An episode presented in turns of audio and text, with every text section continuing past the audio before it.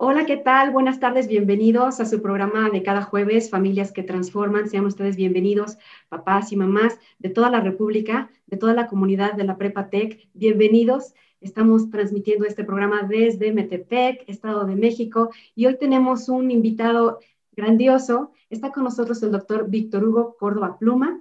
Bienvenido, doctor. Muchas gracias, Gaby. Muchas gracias, doctor Gabriel, a sus órdenes. Muy contento de estar aquí. Ah, bienvenido, pues, y como saben, cada jueves me acompaña el doctor Gabriel Zárate. Bienvenido, doctor Zárate. Hola, encantado de saludarlos a todos. De verdad es el invitado que tenemos es de lujo. Espero poderlo exprimir todo lo que sabe y todo lo que nos pueda este, orientar acerca de este tema tan importante hoy en día. Claro que sí, pues bienvenidos. Conéctense, por favor, hagan las preguntas que necesiten hacer y por supuesto al final del programa vamos a compartir los datos del doctor por si quisieran consultar alguna otra pregunta que no nos dé tiempo de hacer durante el programa. Pero bueno, pues bienvenidos y qué les parece si les platico un poquito quién es el doctor Víctor Hugo Córdoba Pluma. Él es médico internista, él es secretario general del Consejo Mexicano de Medicina Interna, él es miembro honorario del Movimiento Nacional Ciencia en Obesidad, él es presidente de la Junta de Gobierno INADEM, Instituto Nacional de la Defensa Médica. Es coordinador de Asuntos de Salud en el primer Congreso de la Ciudad de México y expresidente del Colegio de Medicina Interna de México. Yo creo que me podría seguir leyendo un currículum muy grande, pero lo tuvimos, ¿verdad?, que acortar. Doctor, eh, de verdad, doctor Víctor Hugo, es un honor estar aquí y bueno, yo quisiera hacer como una vinculación con el Día Internacional del Abrazo. Hoy es el Día Mundial del Abrazo, como ustedes saben, 21 de enero, y si no, se lo, no lo sabían, hoy se los comparto. En 1986 hubo como la idea de algunos especialistas en, en la conducta humana, en psicólogos norteamericanos, que dijeron, hace falta conmemorar el Día del Abrazo de manera mundial, porque tenemos que recordar la importancia del afecto, la importancia del abrazo. Entonces, hoy, 21 de enero, imagínense, vamos a vincular el Día del Abrazo con la presencia aquí del doctor Víctor Hugo Córdoba. Y bueno, pues retomar un poquito que el abrazo es pues un símbolo de cariño. Un abrazo es siempre saludable, es saludable para el cuerpo, es saludable para la mente. Eh, desde mi área, como ustedes saben, soy doctora en ciencias para la familia, trabajo con, con el corazón, trabajo con el ser humano, con el crecimiento del, del desarrollo humano. Entonces yo les quisiera decir, un abrazo puede incrementar la confianza, un abrazo incrementa la seguridad, un abrazo incrementa la autoestima y pues nos puede ayudar a regular algunos sentimientos. Eh, eh, un enojo se puede resolver con un abrazo. Yo les puedo decir que también es una forma de comunicación. Como saben, soy apasionada de la comunicación, también soy comunicóloga, entonces el abrazo es una forma de comunicarnos, es una forma de estrechar los vínculos y sobre todo lo que quiero yo decirles hoy es que en esta pandemia hemos dejado de abrazarnos ay, hasta se me pone chinita la piel. Han sido fechas bien difíciles a toda la comunidad, a toda la audiencia que nos está escuchando. Sabemos la fragilidad de estas fechas, las noticias que hemos recibido, eh, pues, de enfermedades de gravedad, de falta de camas, incluso de pérdida de seres queridos. Por eso es que hoy quiero hacer esa vinculación de los temas para pues estrechar un vínculo bien fuerte con toda la audiencia que está del otro lado escuchándonos y que sientan que este espacio es para ustedes, para fortalecer ese espíritu pues que se lleven eh, un poquito como un bálsamo de mano de dos grandes especialistas, especialmente del doctor Víctor Hugo Córdoba. Ha sido un año caótico, pero creo que vale la pena analizar cuál ha sido nuestro estado emocional. Y bueno, pues aquí, aquí yo quisiera comenzar con esa, con esa pregunta. Eh, doctor Víctor Hugo, ¿cuál crees tú que es más o menos nuestro estado emocional debido a la pandemia? Pues feliz día del abrazo a todos. Eh, los que me conocen de tiempo o en redes sociales o vean mis redes sociales se van a dar cuenta que siempre mando abrazos apretados. Y ahora son abrazos virtuales apretados. Estamos, estamos en un movimiento muy fuerte emocional, en un momento social determinante y donde realmente todo lo previo que hemos hecho como sociedad, como comunidad universitaria y como familia va a ser lo único que nos pueda resguardar.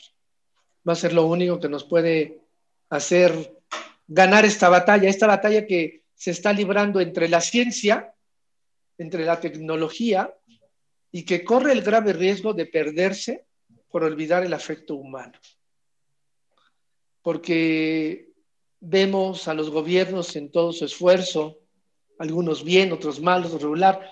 Este no es un tema de política, este es un tema de una confragación mundial, una, un galimatía, ¿saben? En el concepto de la galimatía ese de que es el haber y devenir de alguien que habla mucho y no puede llegar a ninguna conclusión y no puede decir nada y solamente siembra el mal.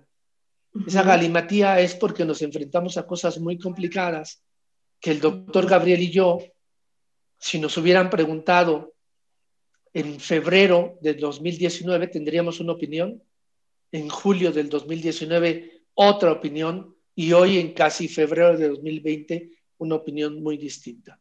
Pero de lo que vamos a coincidir Gabriela, el doctor Gabriel y yo, es esto que les digo, el sincretismo de la emoción, porque al final la emoción, respetuosamente para todos los positivistas, les doy la razón, la emoción lo que secreta son endorfinas, y transmisores especiales. Y quien me diga que no, lo invito, se lo regalo. Venga a mi unidad de neurociencias, lo siento, le pongo el casco, le prendo el aparato y les digo o le presento la foto de alguien que usted ama o de alguien que murió y verá usted cómo su cerebro cambia de colores.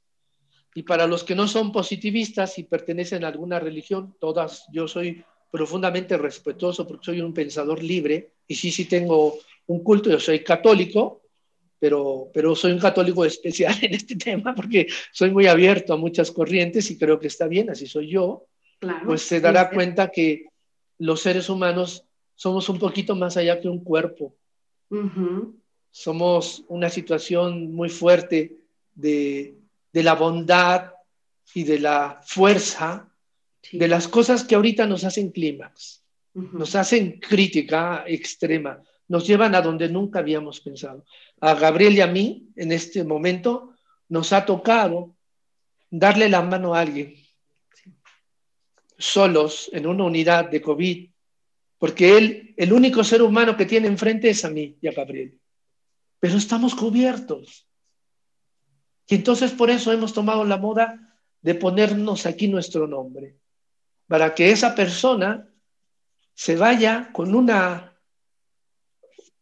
referencia humana. Sí. Y ahí es donde estamos. Híjole, qué profundas palabras. Tus, palabras evidentemente nos hacen este, movernos las piernitas, ¿no? Este, nos platicabas ahorita, mi estimado Víctor, inclusive de un residente tuyo que falleció y que te dejó una carta, ¿no? Este, y la esposa te la quiere entregar. Esas emociones las tenemos ahorita a flor de piel. Eh, los ojos se nos, se nos, humedecen, ¿no? De ver tantos amigos, tantos colaboradores, tantos doctores que están falleciendo, ¿no? Este, y, y, bueno, pues eso nos, nos, nos, mueve, ¿no? Y si no nos mueve y no aportamos algo a esta sociedad, entonces no, no somos, no somos nada, ¿no? Yo, yo quisiera un poquito regresarme mi estimado Vic. Hay muchas este, personas que nos están escuchando ahorita, nos están viendo y nos van a ver, porque este programa se repite varias, en varias ocasiones. Son alumnos, son padres de familia de, alumnos, son amigos, eh, sociedad en general, donde eh, yo quisiera eh, que nos detallaras un poquito más qué es un internista. Para mí, un médico internista es un artículo de primera necesidad, es un artículo de superlujo. Entonces, hoy en día oh. escasean porque están metidos en una terapia intensiva, están metidos en el área, están metidos en el área de choque. Entonces, brevemente que nos platiques qué es un internista, porque muchos, muchas personas te este, dicen, bueno, ¿qué es un médico? ¿Qué es? Etcétera. Es una especialidad, pero tú quiero, quiero que nos platiques un poquito más. Ya, sí, muchas gracias. Bueno, la medicina interna es una especialidad de las 75 especialidades que existen en la evolución de nuestra profesión. Si tú me pidieras, mi querido Gabriel, que fuera lo más sintético que pudiera, es que el internista es un gran generalista. Eres un médico especialista en las generalidades del adulto. Tocas algunos puntos de la mujer, que no son los de obstetricia ni los de ginecología, y tienes gran habilidad en las enfermedades crónico-degenerativas. A mí, para mis alumnos, el primer día, siempre les he escrito en el pizarrón, a una hora que todo es digital, pido mi pizarrón, solo para escribir dos frases. La primera frase es que el médico internista es el pediatra del adulto. Ya sé. Después de esto, bueno, como internista, debes de ser lo suficientemente honesto para saber que una de nuestras mayores habilidades es diagnosticar. Y una de nuestras supremas habilidades es saber a quién referir un tratamiento. Si yo diagnostico una leucemia, debo saber a qué hematooncólogo debo llevar a mi paciente y no intentar tratar esa leucemia.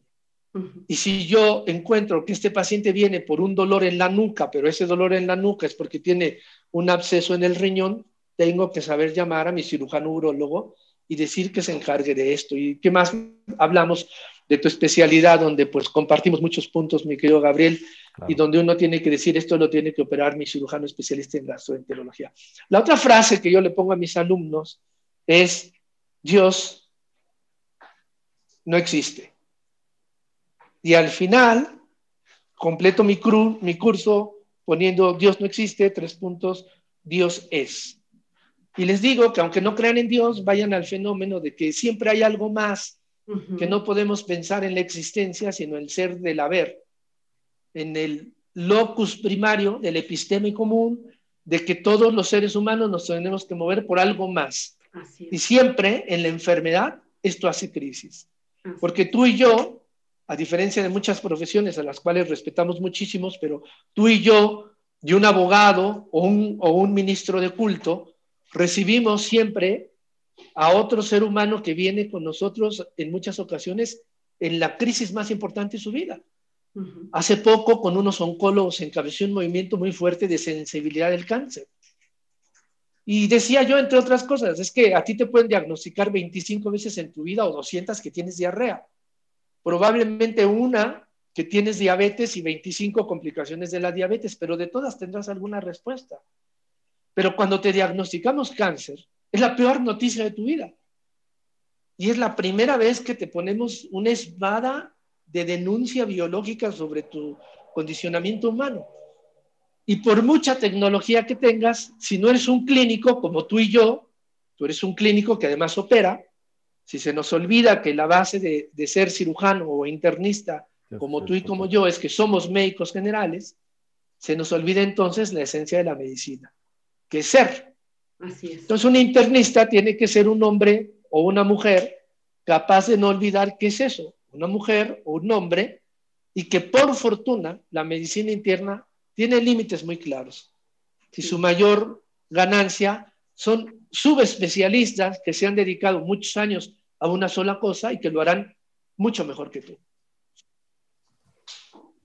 Qué buena definición, qué buena definición de verdad es que, em, digo, yo, yo trabajo la parte, me voy a regresar un poquito, esta parte que hablabas, doctor, de, un, de algo más allá. Yo, yo me acuerdo mucho de Aristóteles que decía, hay un primer motor, ese primer motor es ese algo más allá de nosotros que nos podría ayudar a pasar mejor esto que estamos pasando. Y yo creo que también los médicos que están ahorita en todos los hospitales atendiendo las áreas de COVID, pues están yo creo que fortalecidos con esa fuerza más allá.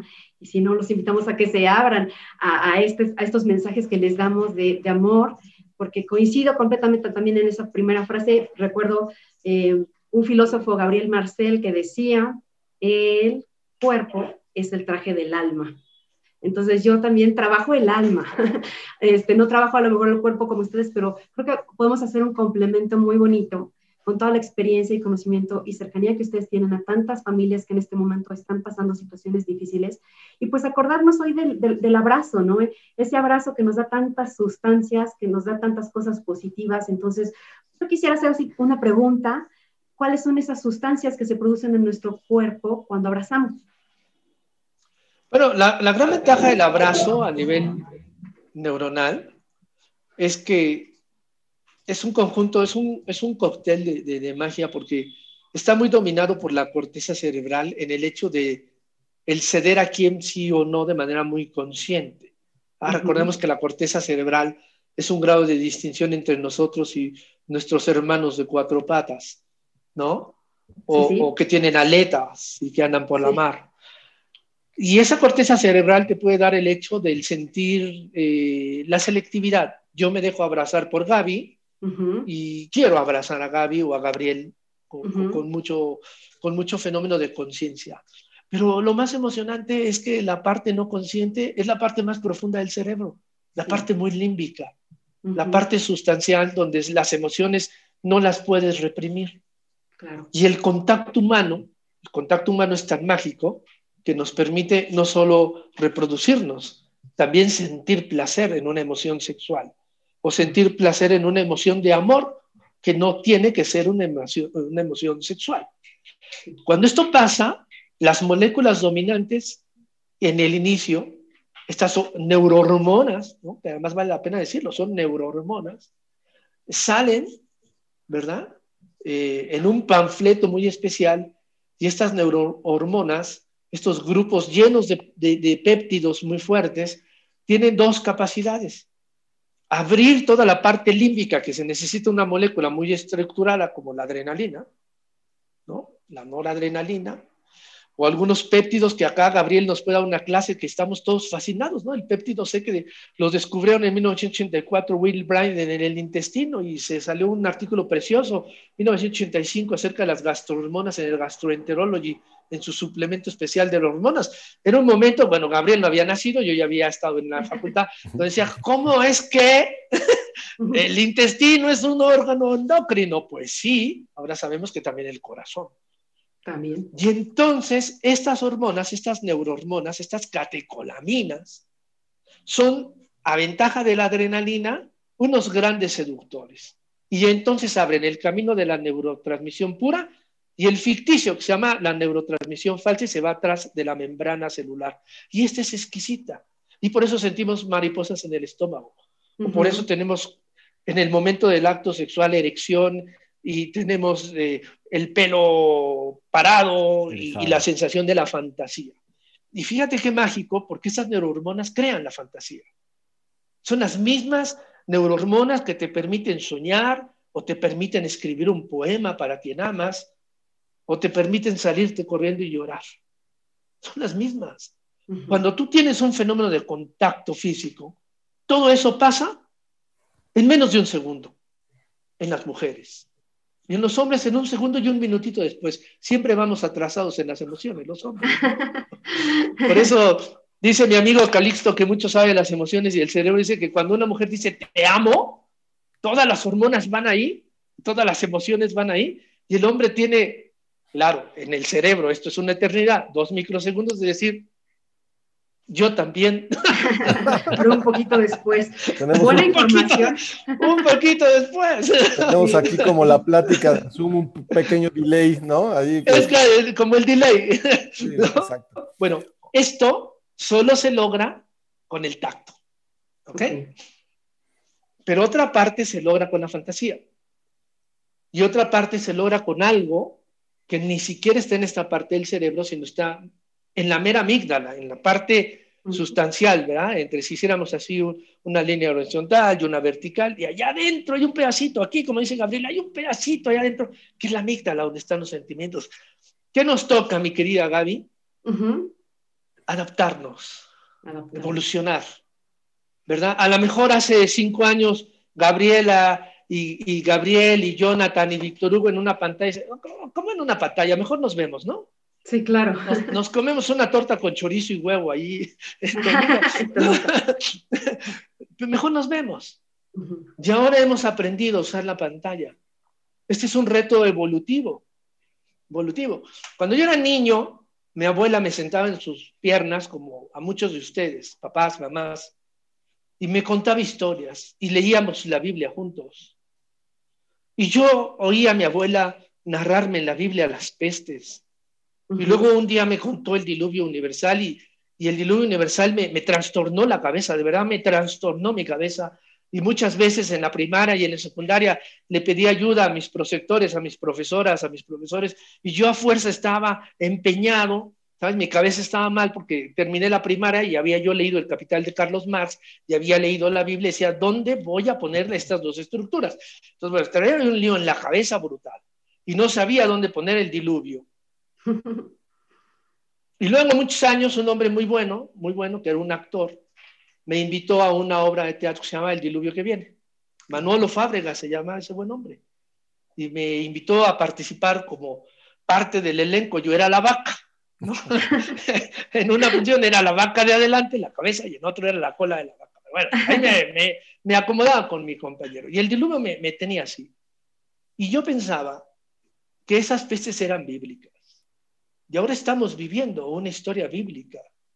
Y lo único que ha salvado a la humanidad en estas tragedias, la Segunda Guerra Mundial, la Primera Guerra Mundial, la explosión allá nuclear que existió, es la evolución. Y entonces ahora, ya verán los estudios que salen, cómo nuestra evolución ha sido esos abrazos y ese contacto físico ha trascendido. Y gente, yo no, pero otras personas logran emocionar a través de la pantalla. Y tenemos que adaptarnos, y tenemos que vernos en la pantalla, y tenemos que cambiar desde mi visión mágica, esa tolerancia que Dios te da, acepto todas las que quieran, pero al final es evolución cognitiva. Tú sabes mucho de eso, Gabriela. Es evolución cognitiva. Y tenemos que hacerlo frecuentemente en la pantalla para al final esas neurohormonas cambiarlas por un órgano maravilloso que es el ojo. Y que en el ojo las texturas, en los conos y los bastones y todo esto, tienen directa entrada al cerebro, más allá que el paladar, ¿cierto? Gabriel, más allá que el paladar. Entonces, vamos a tener que evolucionar para que cuando yo te vea en pantalla o vea a Gabriel en la pantalla, me emocione, como si nos pudiera abrazar. Ya está, me ganaste mi pregunta, que era la pregunta, la, ya me diste la respuesta, ¿no? Pero la pregunta era esa que, hoy en día estamos viendo las, las situaciones que la gente se está despidiendo de sus familiares a través de un iPad. Lo estamos viendo que empezó en Europa y esto ya es tendencia hoy en día en los hospitales en Ciudad de México, acá también en Toluca, en Metepec, que están a través de una pantalla despidiéndose de sus familiares y a lo mejor es la última vez que los ven en, en vida, ¿no? Entonces, esas sustancias que se producen cuando nos abrazamos son las mismas que cuando estamos afectivos, eh, a través de una pantalla. Ese era tu, tu, tu, comentario que estabas haciendo. Claro, son las mismas, solo que tenemos que aprender. Algunas no serán completas, pero el resultado en la, en la amígdala lo será, ¿no? Despedirse es un fenómeno crucial. Y ahora como sociedad estamos renunciados a despedirnos. ¿Va? De pronto entra tu familiar. esto nos ha pasado, Gabriel, lo decíamos afuera de cámaras, ¿no? Gabriel y yo hemos pasado las últimas semanas, probablemente los últimos meses, ayudando a nuestros pacientes a quien me lo recibe en un hospital. No importa que tengas dinero o que no tengas dinero. Tenemos pacientes que tienen unos seguros gastos médicos de hostia, o sea, te pagan lo que quieras, un trasplante de hígado. ¿Ah? Yo tengo un paciente en el clínico. sí, claro, en el clínico de Barcelona que lo hemos trasplantado de un corazón hace 10, 12 años. Bueno, yo viví en Barcelona y, se ha muerto de COVID porque no ha encontrado un hospital. Y no ha encontrado un hospital y no es porque los médicos no le quieran recibir, es porque humanamente es imposible. Decía mi querido maestro, profesor y gran amigo Julio Fren y mi queridísimo Juan Ramón de la Fuente el otro día que teníamos un Zoom, decíamos, bueno, es que no se trata de echarle la culpa a nadie. Se trata que el sistema de salud mundial está acabado. Y se trata de que ahora, fíjate, ¿no? Lo que decíamos Gabriel y yo, se nos olvidó ser médicos generales y nos fuimos a un modelo de medicina terapéutica para los jóvenes médicos, jóvenes estudiantes de medicina del TEC que me están oyendo, para los padres de los estudiantes de, de nuestros estudiantes de medicina del TEC. Tenemos que regresar a ese médico que conocimos Gabriel y yo, que era un médico maravilloso que llevaba a la casa con su maletín. ¿Te acuerdas, Gabriel, esos maletines hermosos? Yo, siempre quería tener uno. Exacto, yo siempre quería uno y me lo regaló mi madre, mi madre, que un día les cuento la historia de esta pobre mujer loca de amor por mi padre y loca de amor por su país y por sus ideales, una gran luchadora social, me ha llegado a regalar un maletín de piel negra como el que tienes tú y que en su momento lo usábamos. Y ese médico de la familia, no importa que sea un cirujano como Gabriel o un clínico no cirujano como yo, era el médico ápice. El médico que le podías decir qué estaba pasando y te podía ayudar. Y ese modelo lo olvidamos, nos quisimos volver tecnológicos No estoy hablando solo de México, ¿eh? del mundo. Y miren las que estamos. Por eso, si tú te das cuenta en esta pandemia, si ustedes se dan cuenta, los países que mejor han salido de la pandemia son aquellos que no quitaron al médico general, al médico de la familia, como el eje central. Y así se está atendiendo esa pandemia. Y esto, bueno, da pie a muchas circunstancias, entre otras, entre otras, que también tendremos que aprender los profesores de las facultades de medicina, de odontología, de veterinaria, de enfermería, a empezar a enseñar sin modelos humanos directos, ¿no? Sino con modelos digitales, eh, estos laboratorios que existen ahora con modelos con maniquís, donde un maniquí llega a paro cardíaco y usted, señora, usted, señor, si le damos el entrenamiento adecuado, sacará de paro a ese, a ese muñeco y un día a alguien en un aeropuerto. Todo va a cambiar, pero nos equivocamos en el modelo con el que estábamos actuando. Pero es una muy buena pauta para hacer sobre todo conciencia de que pues esto es para resurgir, para cambiar, las crisis son oportunidades. Entonces, pues yo creo que ahí tenemos información bien valiosa, o sea, volvemos a esa esencia del médico, del médico familiar, de ese primer contacto de las familias con esa persona encargada de la salud. Y bueno, yo también quisiera retomar por aquí un punto bien importante. Entonces, estamos hablando que no hemos podido abrazar en la pandemia, no hemos podido abrazar, pero nuestro cerebro produce las mismas sustancias, se puede producir el mismo efecto. Sin embargo, quizá no habíamos hecho conciencia que a la falta de afecto, quizá estamos recurriendo a algún otro tipo de cosas para obtener ese afecto. Y este tema lo toco porque puede ser, como es el tema del día de hoy, que estemos en un consumo elevado de carbohidratos o un exceso mayor de comida para compensar ese afecto. ¿Sería cierto esto que estoy diciendo? Por supuesto, Adela, comer, fumar y beber. Y beber. Y hasta ahí, pues la cosa no iría tan mal. Lamentablemente también hemos llegado a la violencia, ¿no? Y esto quiero ser muy claro con los padres y madres, las madres y los padres que nos están escuchando. Aún en los hogares donde no existía la violencia, en esta situación de confinamiento hemos levantado la voz, hemos sido restrictivos, y en algunos casos ha habido violencia física, psicológica o verbal. Y va, no soy quien para juzgar, pero sí quien para señalar. Y si usted está pasando por estas, métale freno, métale freno. Métale freno porque está destruyendo tres o cuatro generaciones de enseñanza amorosa. Porque al final yo cocino como cocinaba mi abuela. Y yo te abrazo como abrazaba a mi padre. ¿No? Y esto puede ser una... Por eso decía yo, y no nos va a matar la pandemia como cuerpos, nos va a aniquilar como sociedad. Entonces, ante esa situación de afecto carente, a esta situación de romper rutinas, los seres humanos buscamos de manera natural, y esto no es consciente, ¿eh? qué bueno que lo señalas, Gabriela, esto no es consciente. Es un fenómeno de búsqueda, de búsqueda, de sustitución. Claro, los hidratos de carbono, pues son rete buenos para esta sustitución. Eches usted un buen pastel y hasta se pone de buen humor, sobre todo si es de chocolate, porque al final hay un fenómeno de neurotransmisión ahí, ¿no? El ajonjolí, ¿no? El ajonjolí. Por eso el mole nos pone tan de buenas a los mexicanos y a los extranjeros que lo prueban también, ¿no? Eh, el goulash, que que conocemos de otros países, ¿no? El mate de mis queridos amigos, hermanos argentinos y uruguayos.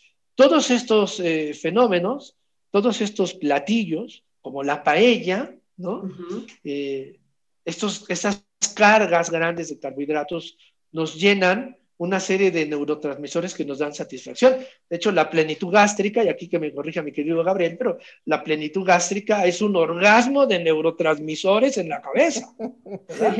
Y, y, el fenómeno de, ah, qué rico comí. Como dice un amigo mío pediatra, mira, esto, esto es una inversión ¿eh? que me ha llevado años. y claro, trabajo, trabajo cuesta. Y claro, estar solos, estar con estos problemas, estar con temas de complicación económica y lo que sea, pues hace fácil beber. Claro. El tema de la bebida, por supuesto, es que además recordar a todos mis queridos amigos que los mexicanos tenemos dos grandes genes que de verdad, de verdad, estos nos los pusieron, no sé por qué, pero tenemos dos genes muy complicados. El primer gen es que somos buenísimos para ahorrar hidratos de carbono convertidos en grasa en el cuerpecito. Entonces a nosotros nos cuesta más trabajo adelgazar que los europeos y los asiáticos. Pero el segundo es que tenemos un gen de protección al alcohol. Somos buenos bebedores como los soviéticos, ¿verdad? Como los españoles, somos buenos para beber y somos buenos para que no se nos note lo borracho. Y somos buenos para el otro día que no se nos note la resaca. Pero tenemos un receptor que se llama KN42 que nos hace así, adictos, así. Y por eso en México tenemos tantos adictos al alcohol. Es un fenómeno interesante en la pandemia. Sí. Es un fenómeno interesante que aunque aunque la, jefa de gobierno de la Ciudad de México o el señor gobernador del Estado de Nuevo León digan, pues va a haber ley seca, señor gobernador de Puebla, pues nosotros nos las vemos como para que no sea seca. Sí, sí. Las filas que hay ahí para comprar la, cerveza. en el norte del país. Sí.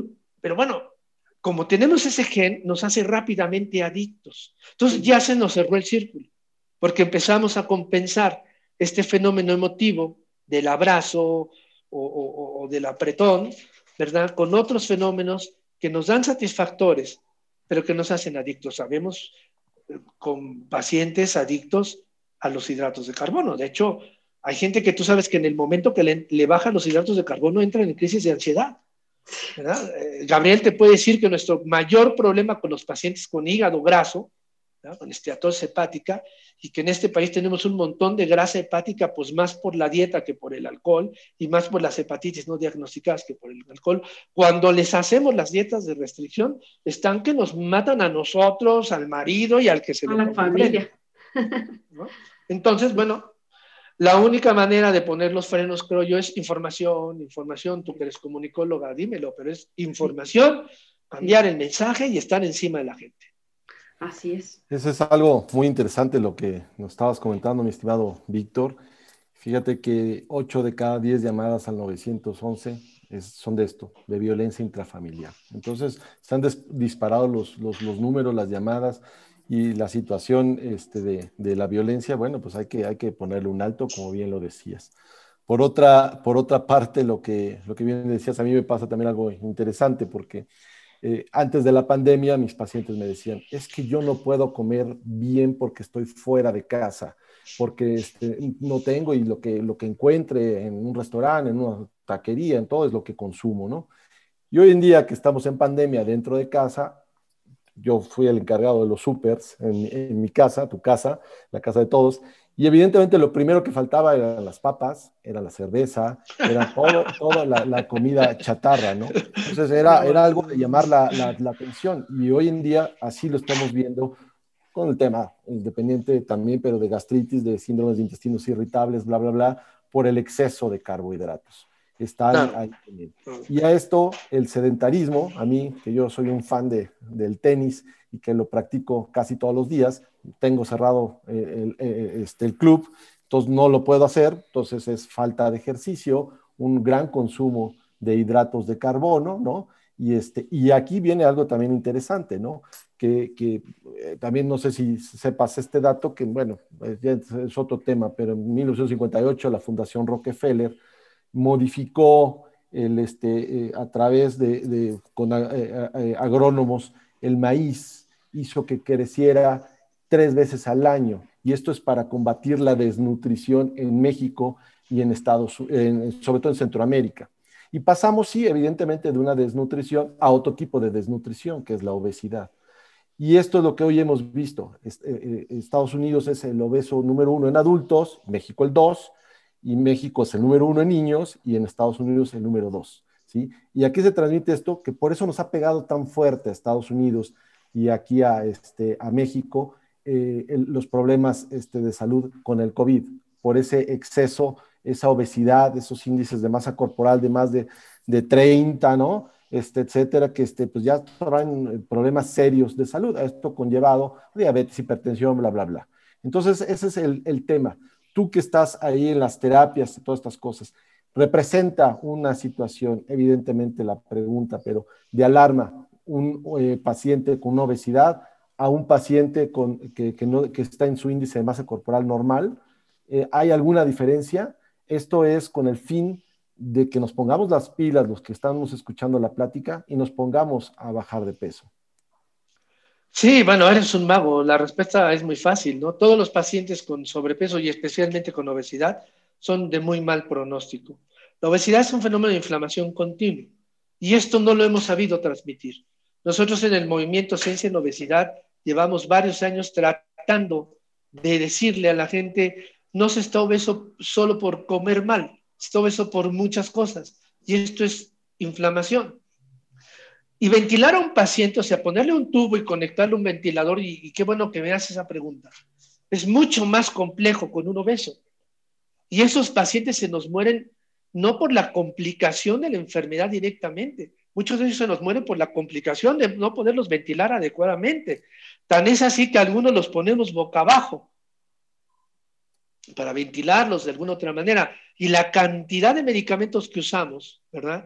Que, en la terapia lo conocemos para que el corazón aumente de presión, aumente de fuerza y para que se abra el ventilador, llega un momento donde ya no podemos por el daño hepático y el daño renal. Sin duda, uno de los indicadores de mal pronóstico en la terapia intensiva de un paciente con COVID es la obesidad, sin duda. el otro punto es, hay un estudio interesante en el cual en este confinamiento, pacientes en, el norte de Europa aprovecharon para bajar de peso. ¿Ok? Aprovecharon para bajar de peso. Y, tienen muchos de ellos cargas virales altas del COVID, pero la respuesta clínica es menor. Lo pueden pasar en casa sin oxígeno. Y yo creo que esto, aprovechando el tema que saca Gabriel, es, si tú me pidieras un consejo claro y una estructura básica, daría dos. ¿no? Uno es, de verdad, de verdad, madres, padres, alumnos, es momento de estar en confinamiento, pero ya, a partir de terminar este esta video, por favor, empezar a perder peso. Porque esto los va a hacer no llegar al hospital y los va a hacer poder que Gabriel o yo los tratemos en casa y no la otra parte. La segunda conclusión es, si usted quiere comer bien, no mande a Gabriel al súper, ¿no? Exacto. Vamos a, buscar que en casa haya verduras, tener a la mano. Me preguntan mucho, ahorita varios papás nos están haciendo preguntas, ¿qué hacer con nuestros adolescentes que están encerrados en casa? Yo creo que esa puede ser una buena respuesta y una tarea, tener el frutero lleno, ¿no? Llenarnos de verduras, de proteínas, hacer como una conciencia en familia de ponernos todos las mismas pilas de que tenemos que cambiar los hábitos, que nos tenemos que cuidar, y pues comienza cuando consumimos juntos y comemos juntos y podemos tener ahí un refrigerador muy sano y no estar lleno de esos carbohidratos que quizá ni he detectado que estoy consumiendo carbohidratos de más y, mi cuerpo está eh, produciendo otras sustancias químicas, ¿no? Entonces, la, estabilidad emocional también la podemos eh, lograr, creo, si no, corríjame, a través de una buena alimentación, un buen sueño y ejercicio, ¿no? Y, no estar buscando ese afecto en el carbohidrato. Sí, por supuesto. Ser adolescente en pandemia creo que es una de las peores condiciones que te puede haber pasado en la historia de tu vida. Esto es innegable. Sí. Porque nosotros tres, Jonathan no sé qué edad tenga, pero bueno, pues nosotros tres en la adolescencia a estas alturas, pues hacíamos cosas distintas que nuestros hijos. Yo tengo dos hijos adolescentes, ¿no? Eh, con naturaleza reclaman.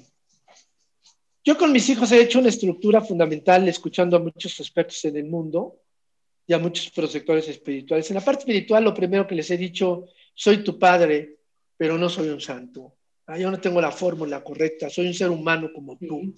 Me equivoco como tú, yo no soy tu amigo, no puedo ser tu amigo, soy tu padre, ¿verdad? Y hay ciertas condiciones donde estoy obligado a decirte lo que creo que irá bien, y hay otras donde tengo que aceptar que tú tienes la razón.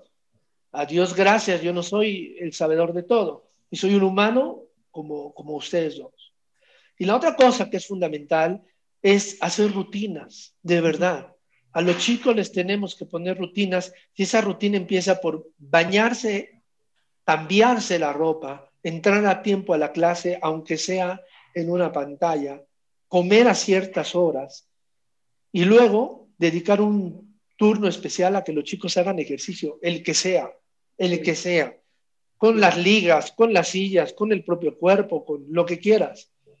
Y sí, entender que están en el peor de los momentos, ¿no? Yo en la mañana veía un video por ahí en la televisión de una chiquitita que creo que tiene un año, año y medio. Que nació en pandemia y que la niña de manera, lo, habrán visto todos, ¿no? Que busca el gel.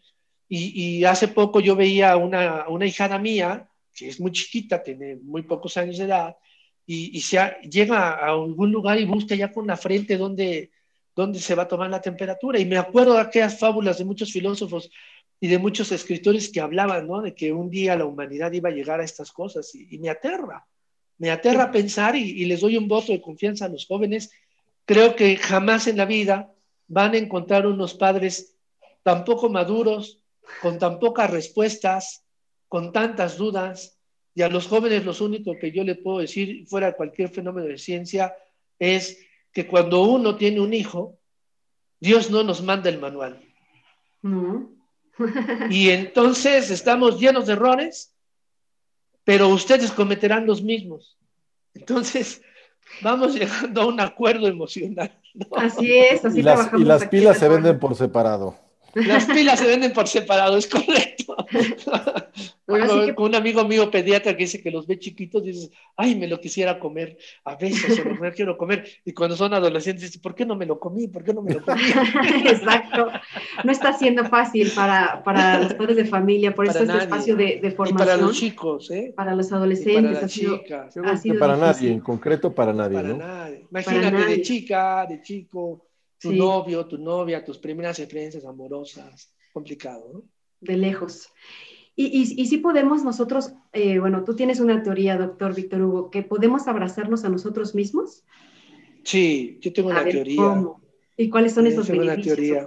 Ajá. Mira, esta teoría nace de dos fenómenos espirituales muy fuertes. El primero, yo tuve la oportunidad Además, ese, ese eh, un poco fuera de contexto, eh, me perdonan, pero es fuera de contexto. Yo tuve la oportunidad por un cardenal católico de acceder a un monasterio eh, en el Tíbet, un monasterio tibetano. Y he ido ahí a pasar ocho semanas con los monjes tibetanos. Y luego un parlanchín como yo, imagínate en el voto de silencio, madre de mi corazón, hablaba yo solo, llegaba a mi celda y hablaba yo solo, me platicaba yo. Y ellos me enseñaron muchas cosas con las manos y con lo que ellos llaman energía, ¿sabes? Y mucho del el fenómeno de quiérete, ámate, ¿no? Si tú te metes una droga, si tú te metes un exceso, es, es, una violación a ti mismo, ¿sabes? Muy complejo. Y la otra, la otra, porque tuve la oportunidad de convivir muy cerca de un papa católico. Y ese papa católico decía abrazarse todos, abrazarse, ¿sabes? Abrazarse. Y entonces yo empecé a hacer una serie de mediciones de neuro y de neurofisiología. Y evidentemente en el momento donde tú a ti mismo te, te sofocas en emoción y te quieres en emoción y te recuerdas a ti mismo, la paz te inunda en muchas ocasiones, sobre todo cuando esa gente no ha tenido nada en el mundo más que ellos mismos. Ya ustedes habrán escuchado por ahí a un autor muy fuerte que fue Frank, ¿no? Eh, Víctor Frank, estas cosas de la gente de los campos de, concentración, sentido de vida. ¿no? Eh, alguna, hay, hay, un libro muy bonito, no me acuerdo del autor, pero luego me acuerdo y se los mando, que se llama este, El Dios propio, por ejemplo, ¿no? que hace una alegoría como los seres humanos tenemos que entender muchos fenómenos orgánicos y cómo se cierran. Y entonces cuando tú empiezas a leer a los grandes investigadores de esto, que ahorita, por ejemplo, te, digo que en la unidad del espacio de la NASA, una de las rutinas de los habitantes de la unidad espacial, donde muchos de nuestros jóvenes lo van a vivir, no como nosotros, a nosotros ya no nos alcanzó el tiempo, pero te puedo asegurar que en esta, en esta transmisión nos esté escuchando una joven o un joven que se va a acordar de lo que le estamos diciendo nosotros tres, porque un día él va a estar en la unidad espacial. Y también estoy hoy hablándole al CEO de la empresa transnacional más importante de decisiones financieras, y se va a acordar de lo que le estoy diciendo. Y es muy probable que le esté hablando un próximo senador, senadora de la República, una gobernadora del imperio de Tlaxcala, del cual yo soy oriundo, ¿verdad? Y muy probablemente una presidenta de este país. Cuando estés en la peor de tus crisis, abrázate, abrázate. quiérete. Y cuando tú haces esto, te puedo decir que la emisión de ondas que hemos medido en el sueño, por ejemplo, que te abrazas a ti mismo, ¿verdad? Es una emisión de llegar al sueño profundo. Pruébalo esta noche, papá. Pruébalo esta noche, mamá. En el sueño profundo, abrázate y recuerda el abrazo de tus padres. Y hay una situación de conducción neuronal brutal, brutal. El doctor Gabriel ha tenido pacientes muy graves que cuando lo oyen les mejora la presión y les mejora el corazón.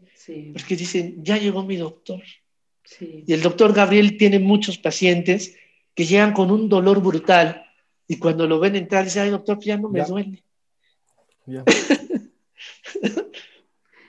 Porque él, el doctor, que es un científico, va a decir, es el efecto placebo y me da una explicación. Sí, pero el doctor abraza a sus pacientes de manera distante, ¿sabes? Sí. Y este, un día que quieran discutimos esto, ¿por qué la, medicina terciaria no sirve? ¿verdad? Porque yo quiero que ese doctor sea mi doctor, como quiero que tú seas mi conductora educativa. Y esto es otra manera de abrazarse. Qué bonito, qué bonito. No, la verdad es que es, un honor, es un privilegio tenerte como invitado, es nuestro invitado de super lujo. Es un placer escuchar todas tus, todos tus eh, comentarios. Aparte de que tú tienes varias fundaciones, ahorita antes de que cerramos, este, cerremos, perdón, este, me, me encantaría que nos platicaras breve eso.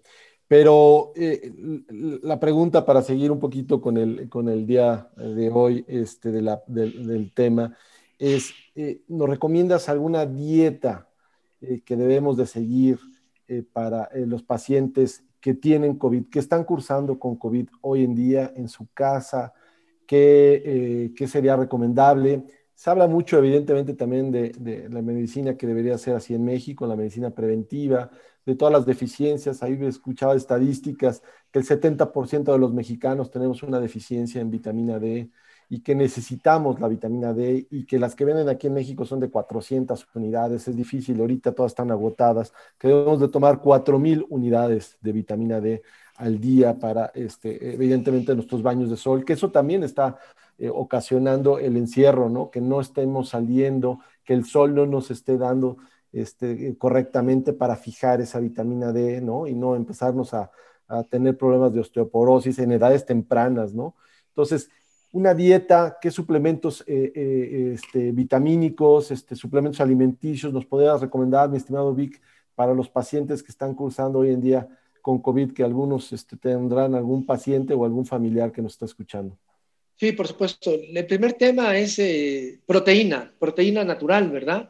Elevar los consumos de proteína y bajar todo lo que es grasa y lo que es carbohidrato a estos pacientes, aunque no tengan capacidad para distinguir los sabores y no, no tienen olor y no quieren comer por esto, pues ahora deben de pensar que el alimento es parte de su tratamiento y elevarlos con pollo, con huevo, con, pescado, con, carne, la que sea, ¿verdad? Con esos pacientes nos va muy bien en jugo de carne y carne cocida, la mezcla de res con puerco, como si fuera un, platillo así de, de, picadillo, decimos en México, ¿no? De picadillo, y sobre todo grandes volúmenes de agua, agua natural, ¿no?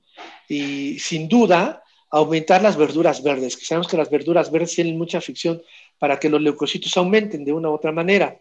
Y sin duda, sin duda, en cierto grupo de pacientes sí hace falta la vitamina D, hace falta el zinc con, con ciertas cantidades especiales, y efectivamente en este país los médicos nos olvidamos hace tiempo de diagnosticar las deficiencias por vitamina D. Así es que esta es una más de las deficiencias que estamos enfrentando con el COVID.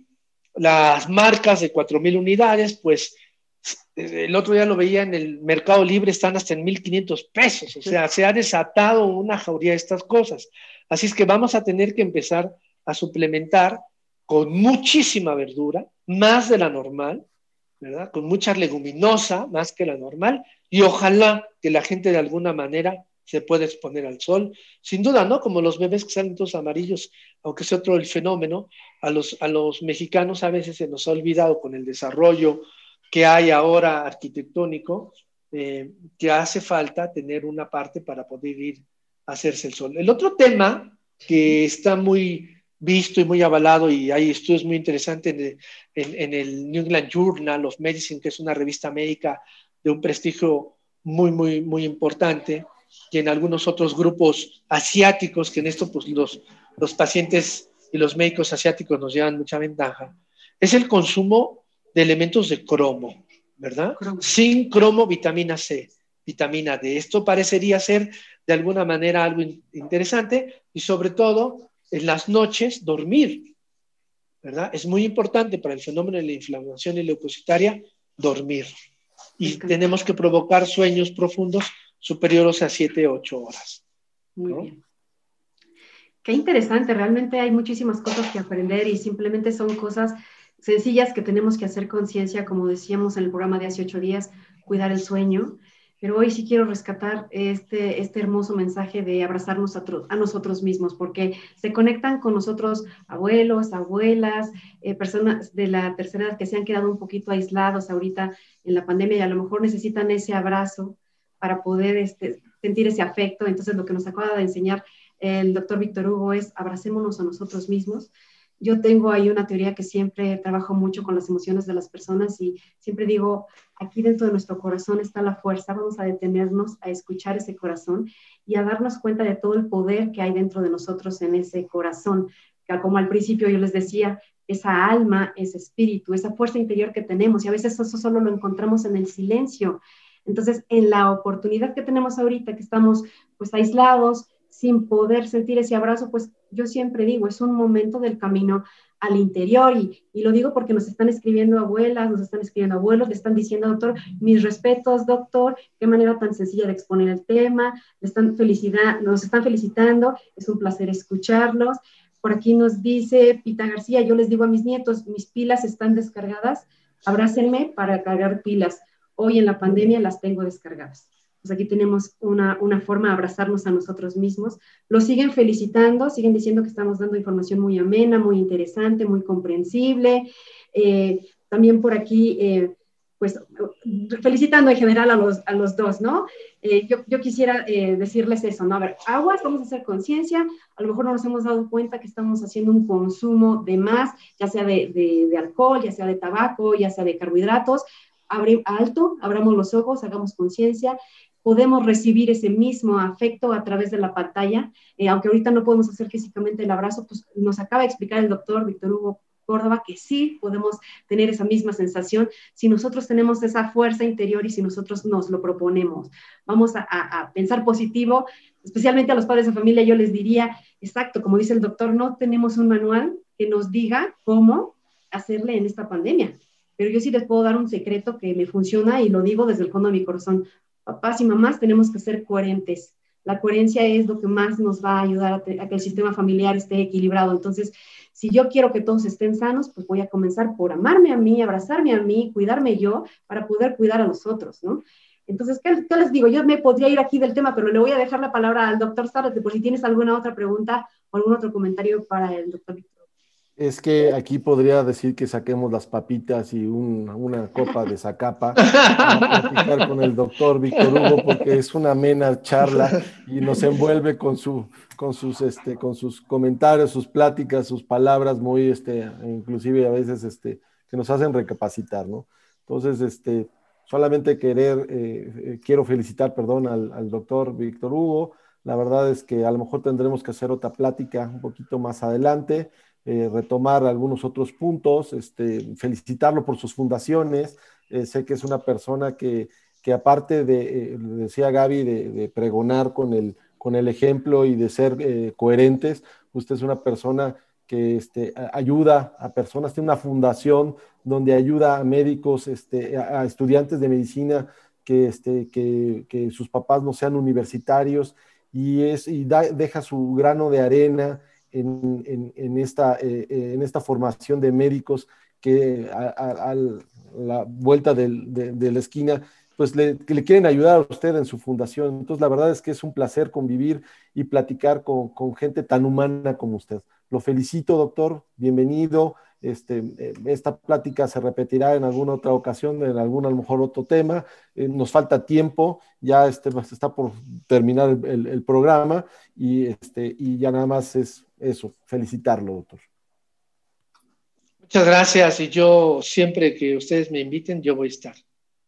No, claro, eh, de verdad aquí eh, no puedo seguir leyendo todos los comentarios que están haciendo sobre la plática tan amena, los, la información tan eh, interesante, tan tranquila, tan, no en esos lenguajes médicos a veces que para la gente normal nos es difícil comprender, lo, hacen muy ameno, lo hacen más fácil de comprender. Y bueno, pues este es para nosotros un gusto poder conmemorar juntos este día del abrazo y pues con esta plática tan bonita. Eh, coincido completamente en que pues vayamos con toda, con toda la fuerza, con todo ese espíritu a salir adelante. Y yo quisiera a todas las personas que están conectadas compartirles los datos del doctor Víctor Hugo, porque quizá quisieran consultarlo, quizá quisieran hacerle más preguntas de manera personal. Entonces yo los quiero invitar a que visiten su página eh, oficial de web, es www.hugocordoba.org. Eh, acuérdense, Hugo con doble G, Córdoba con V, ajá, y por favor tomen por ahí un lápiz porque les voy a compartir el, el teléfono de su consultorio, es 55 54 03 66 21. Repito, 55 54 03 66 21. Y si quieren pueden empezarlo a seguir en Twitter en este momento. En Twitter él está como arroba pluma Hugo C, Hugo con doble G, arroba pluma Hugo C para que puedan seguir escuchándolo, seguir viendo su filosofía de vida y bueno, seguir contagiándonos de todos estos bonitos mensajes que, hubo aquí en este programa Familias que Transforman. De verdad, muchas gracias, doctor Víctor Hugo. Fue de verdad un gusto tenerlo. Gracias a ustedes. Feliz día del abrazo. Gracias y pues Gracias a todos. Desde aquí, eh, desde la Prepa Tec Metepec, eh, les mandamos un fuerte abrazo a todos los papás y mamás de la Prepa Tec Nacional que nos hicieron favor hoy de conectarse, a todas las familias, a todos los abuelos, primos, tíos, a todas estas familias que están conectadas con nosotros cada jueves. Gracias por habernos escuchado. Eh, es un gusto. Vamos a aprender hoy a dejarnos de tarea un abrazo fuerte para nosotros mismos y quisiera invitarlos para el próximo jueves. Vamos a tener también un excelente invitado. Recuerden, seguimos con la serie de médicos va a venir con nosotros el doctor Luis Meixueiro Torres. Él es médico cirujano con especialidad en psiquiatría y el tema que vamos a tratar es cómo funciona nuestro cerebro en un proceso de duelo. También muy interesante, por lo tanto los invito el próximo jueves a que se conecten. Y gracias por todo, doctor Víctor Hugo. Un gusto, un placer. Doctor Zárate, muchas gracias. Y hasta luego, papás y mamás. Esto fue Familias que Transforman. Muchas gracias.